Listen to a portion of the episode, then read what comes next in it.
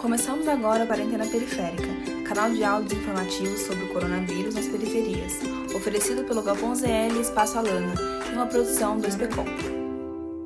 A renda adquirida por meio da coleta seletiva já é uma realidade para muitas famílias que vivem da reciclagem de papéis, plásticos, metais e vidros. Além de colaborar com a sustentabilidade do planeta, ajudando a reduzir o avanço do aquecimento global, essa prática colabora com a geração de renda, sobretudo em regiões periféricas. O Coletando propõe uma prática que não impacta apenas as pessoas que vivem da reciclagem, mas também para aquelas que separam os materiais em suas casas.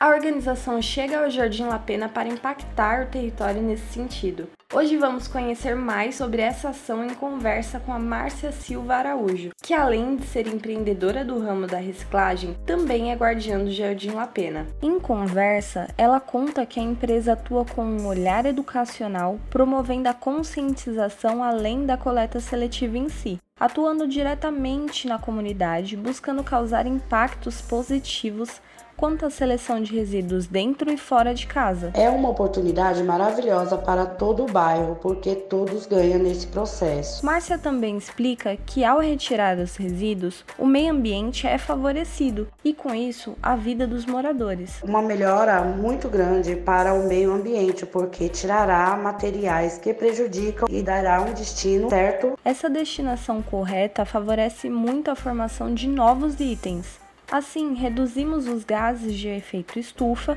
reduzindo o efeito do aquecimento global.